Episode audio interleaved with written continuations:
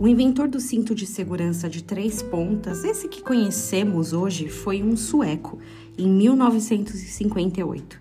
Esse engenheiro chamado Niels Bohin, trabalhando na Volvo na época, criou o cinto e essa invenção que desde então salvou um incontável número de pessoas. A gente não consegue nem mensurar quantas pessoas deixaram de morrer em acidentes por usar o cinto. Tanto é que na época a Volvo nem quis a patente, justamente para espalhar a ideia.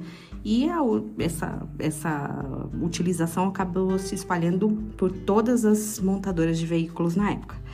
Os mais antigos vão lembrar que quando o cinto começou a ser obrigatório por lei, sob pena de multa, muita gente não gostava. Falava, ah, ele me aperta, ele estressa, ele é chato. As crianças, né, não gostam do cinto de segurança. Puxa, eu fico sem liberdade, é ruim usar cinto de segurança.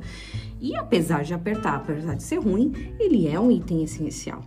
E a tecnologia vai levando né, todas as coisas, ou até essas questões de segurança do veículo, tão a sério e tão, num alto nível, que às vezes tem carro que nem liga se os passageiros não estiverem com o cinto de segurança plugado. Ele identifica quem tem ali, quem está sentado nos, nos estofados e ele começa, ele não funciona. Outros ficam apitando. Você já viu aquele barulho irritante?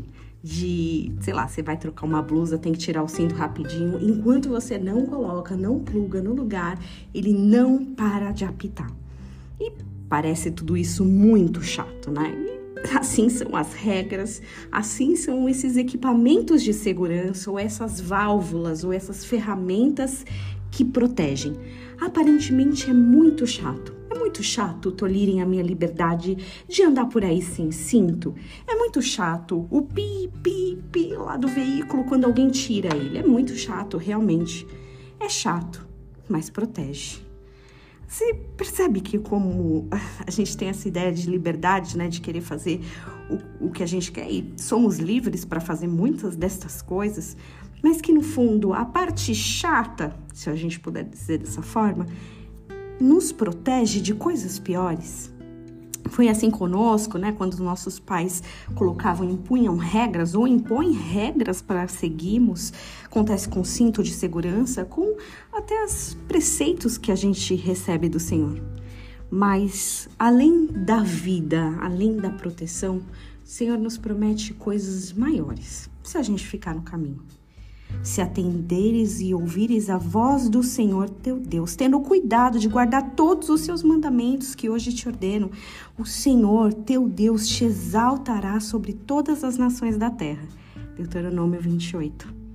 Usar o cinto não é tão legal assim, nem ouvir aquele bip, mas no fundo é uma proteção necessária. Que você coloque aí o cinto de segurança celestial, aquele, esses preceitos que o Senhor nos mandou, nos estabelece, que podem até parecer chatos, né, para quem quer uma vida de liberdade, mas que no fundo nos protegem. Um dia abençoado.